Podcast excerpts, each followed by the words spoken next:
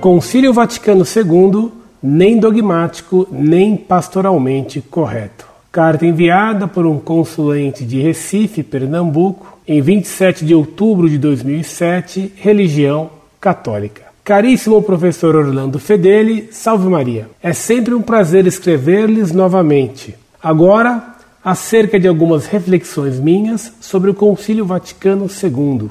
Há 40 anos que se espera o ar fresco entrar na Igreja de Cristo. Mas, a bem da verdade, de lá para cá, vivemos progressivamente em uma crise sem tamanho. Isso é inegável.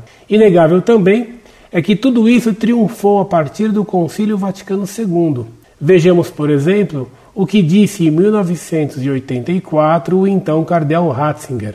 Aspas. O problema dos anos 60 era adquirir os melhores valores aparecidos na era da cultura aspas, liberal. São valores que, mesmo nascidos fora da igreja, podem encontrar seu lugar depois de depurados e corrigidos na sua visão do mundo. É o que foi feito.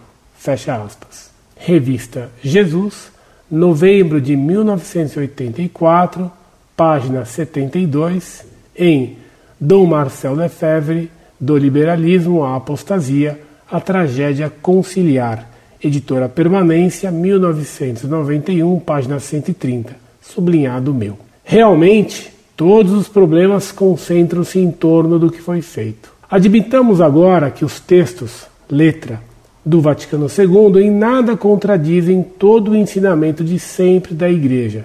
Esforcemo-nos. Analisemos, enfim, o que foi feito. Muito se comentar que a Igreja, depois do Vaticano II, não abraçou os princípios, erros do mundo moderno, mas os tratou de uma forma particular, diferente de como outrora eram tratados. Apenas isso. Certamente, o Concílio Vaticano II tratou os erros do mundo moderno de uma forma diferente. É o que afirma o Papa João XXIII. Aspas. A esposa de Cristo prefere recorrer ao remédio da misericórdia a brandir as armas da severidade. Ela estima que, ao invés de condenar, ela responde melhor às necessidades de nossa época, colocando em evidência as riquezas de sua doutrina. Fecha aspas. João 23, Discours d'ouverture de la première session, 11 octobre 1962, in Les documents du Concile Ecumenique Vatican II. Pardo Gregoriana Editrice, 1967, página 1079, em O Concílio Vaticano II em questão. Reflexões sobre o valor dos documentos do Vaticano II, Simpósio Teológico de Paris, Sim, Sim, Não, Não, números 146 e 147. www.permanencia.org.br barra sim sim não não barra 146 barra arte 1.htm. E o Papa Paulo VI explica, página 1095, em O Concílio Vaticano II em questão, reflexões sobre o valor dos documentos do Vaticano II, Simpósio Teológico de Paris, sim sim não não, números 146 e 147. Aspas. Parece-nos que chegou a hora em que a verdade que diz respeito à Igreja do Cristo deva ser cada vez mais explorada, ordenada e expressa. Não talvez através dessas fórmulas solenes, chamadas definições dogmáticas, mas através de declarações pelas quais a Igreja diz a si própria, no ensinamento mais explícito e autorizado, o que ela pensa de si mesma. Fecha aspas. Paulo VI, Discours d'ouverture de la deuxième session, 29 septembre 1963, in Les documents du Concile Ecumenique Vatican II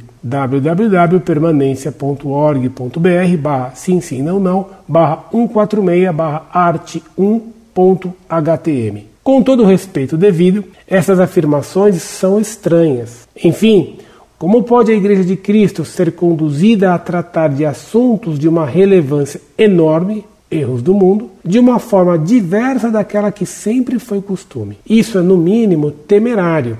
Que grau de certeza tinham os papas João XXIII e Paulo VI sobre a eficácia deste novo método aplicado no concílio, com o qual trataram os erros do mundo moderno? Na Suma Teológica, São Tomás, tratando da infidelidade em geral, segunda parte da segunda parte, questão 10, afirma, aspas, La costumbre de la Iglesia constituye una autoridad de gran peso y se la debe seguir siempre y en todo porque hasta la enseñanza misma de los grandes doctores de la Iglesia recibe de ella su peso de autoridad. Y por esa razón hemos de atenernos más a la autoridad de la Iglesia que a la de San Agostino, San Jerónimo ou de qualquer outro doutor. Fecha aspas. Ora, imitando o seu divino mestre, a igreja sempre foi inimiga dos erros do mundo e sempre os acusando. Logicamente, não pensando em condená-lo, mas salvá-lo. Nosso Senhor disse: Eu não vim para condenar o mundo,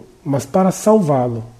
João capítulo 12, versículo 47. E também: O mundo me odeia porque eu testemunho contra ele e suas obras más. João capítulo 7, versículo 7. Foi o que seu corpo místico ao longo da história sempre fez. O catecismo romano deixa bem claro isso aspas, a igreja militante é a sociedade de todos os fiéis que ainda vivem na terra.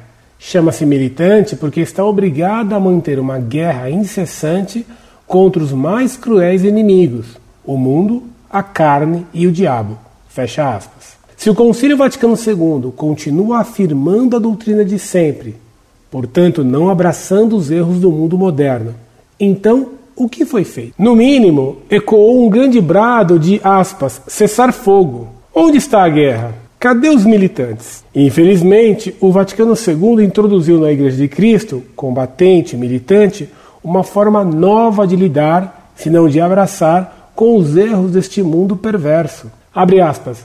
Ao invés de condenar, ela responde melhor às necessidades de nossa época, colocando em evidência as riquezas de sua doutrina.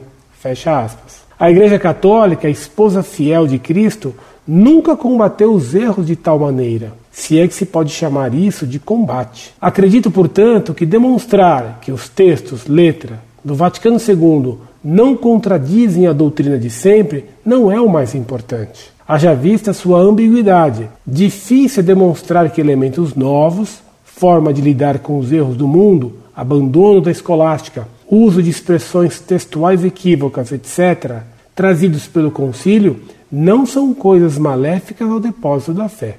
Abre aspas.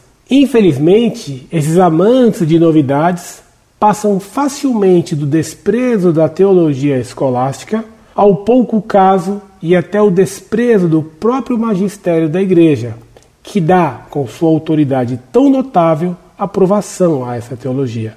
Fecha aspas. Pio XII, Humani Generis, 1950. Muito nos ensina São Paulo na carta a Tito sobre a forma de lidar com os erros mundanos. Aspas. Com efeito, há insubmissos, verbosos e enganadores, especialmente no partido da circuncisão, aos quais é preciso calar, pois pervertem famílias inteiras e, com o objetivo de lucro ilícito, ensinam o que não tem direito de ensinar Repreende-os, portanto, severamente, para que sejam sãos na fé. Primeira carta a Tito, capítulo 10, versículos de 11 a 13. O inverso nos ensina o Vaticano II. Eis a questão: para onde este método conciliar nos levará? Até a fraternidade universal? Até a civilização do amor? Até a paz mundial sem o reinado social de Nosso Senhor? Que Deus nos livre que Nossa Senhora nos faça combatentes e militantes. Despeço-me. Auxilium Christianorum, ora pro nobis. Muito prezado, salve Maria. Que excelentes considerações você fez em sua carta sobre o novo método adotado pelo Concílio Vaticano II. Você deixou bem claro como essa ambiguidade dos textos do Vaticano II foi maléfica. Nosso Senhor nos preveniu que a letra mata e o espírito vivifica. Ora, Bento XVI condenou o espírito do Vaticano II. Se o espírito do Vaticano II já foi condenado e a letra, por sua ambiguidade, trouxe tantos males, que resta do Vaticano II? Nada. Foi isso que argumentei com uma pessoa que se declara minha amiga e que escreveu-me particularmente dizendo que todo o mal do Vaticano II veio da ambiguidade de sua letra. Noticiou-se agora que o cardeal Bife lançará terça-feira próxima seu livro de memórias na qual critica fortemente o Vaticano II, exatamente o que você denuncia. A mudança de método adotado pelo concílio. Falar pastoralmente e não dogmaticamente. Pretender não condenar os erros, mas usar só da misericórdia, como se corrigir os que erram e condenar heresias fosse contra a caridade. No catecismo se ensina que corrigir erros e condenar doutrinas contra a fé é ato de misericórdia espiritual o cardeal Bife acusa particularmente a omissão do Concílio Vaticano II em relação à heresia comunista. O Vaticano II nada disse contra os erros gravíssimos do comunismo, nem contra os seus crimes. Omitiu-se, calou-se. E se calou porque João XXIII concordou em assinar o Acordo de Metz com a União Soviética, aceitando que o concílio nada dissesse contra a União Soviética e o comunismo, em troca da permissão de irem ao Vaticano II alguns observadores da Igreja Russa, escolhidos entre os homens de confiança do Partido Comunista Soviético. Uma vergonha. Dessas omissões cúmplices e dessas ambiguidades, João XXIII esperava uma renovação da Igreja e Paulo VI esperava uma nova primavera. Vieram a autodemolição da Igreja e a introdução da fumaça de Satanás no templo de Deus. Isso foi explicitamente admitido por Paulo VI. Pelos frutos se conhece a árvore, e os frutos do Vaticano II foram uma grande apostasia e a confusão geral entre os católicos, o esvaziamento das igrejas e a profanação das missas. Infelizmente, alguns teimam em afirmar que o Vaticano II foi infalível e o tem como superconcílio. Mas disse o cardeal Ratzinger contra os fundamentalistas do Concílio Vaticano II. A verdade é que o próprio concílio não definiu nenhum dogma e conscientemente quis expressar-se em um nível muito mais modesto, meramente como concílio pastoral. Entretanto, muitos o interpretam como se ele fosse o superdogma que tira a importância de todos os demais concílios. Cardeal Joseph Ratzinger, a locução aos bispos do Chile, 13 de julho de 1988, em Comunhão Libertação. CI, ano 4, número 24, 1988, página 56. Sobre isso, o próprio Papa Paulo VI decidiu a questão da pseudo-infalibilidade do Vaticano II, tratando explicitamente do tema em seu discurso de encerramento do Concílio Vaticano II. Disse o Papa Paulo VI nesse discurso: A quem se pergunte que autoridade, que qualificação teológica o concílio quis atribuir aos seus ensinamentos, pois bem se sabe que ele evitou dar solenes definições dogmáticas envolventes da infalibilidade do magistério eclesiástico. A resposta é conhecida. Se nos lembrarmos da Declaração Conciliar de 6 de março de 1964, confirmada a 16 de novembro desse mesmo ano. Dado o caráter pastoral do concílio, evitou este proclamar em forma extraordinária dogmas dotados da nota de infalibilidade. Todavia, conferiu a seus ensinamentos a autoridade do Supremo Magistério Ordinário. Paulo VI, discurso no encerramento do concílio, 12 de janeiro de 1966.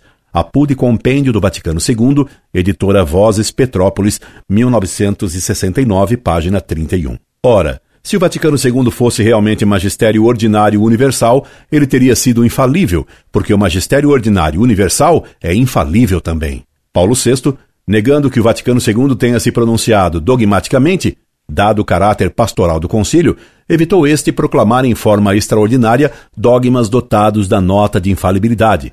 Declarou que ele nem magistério ordinário universal foi, pois nada quis definir, expressando-se pastoral e até, ambiguamente, coisa inadmissível para a essência de um magistério.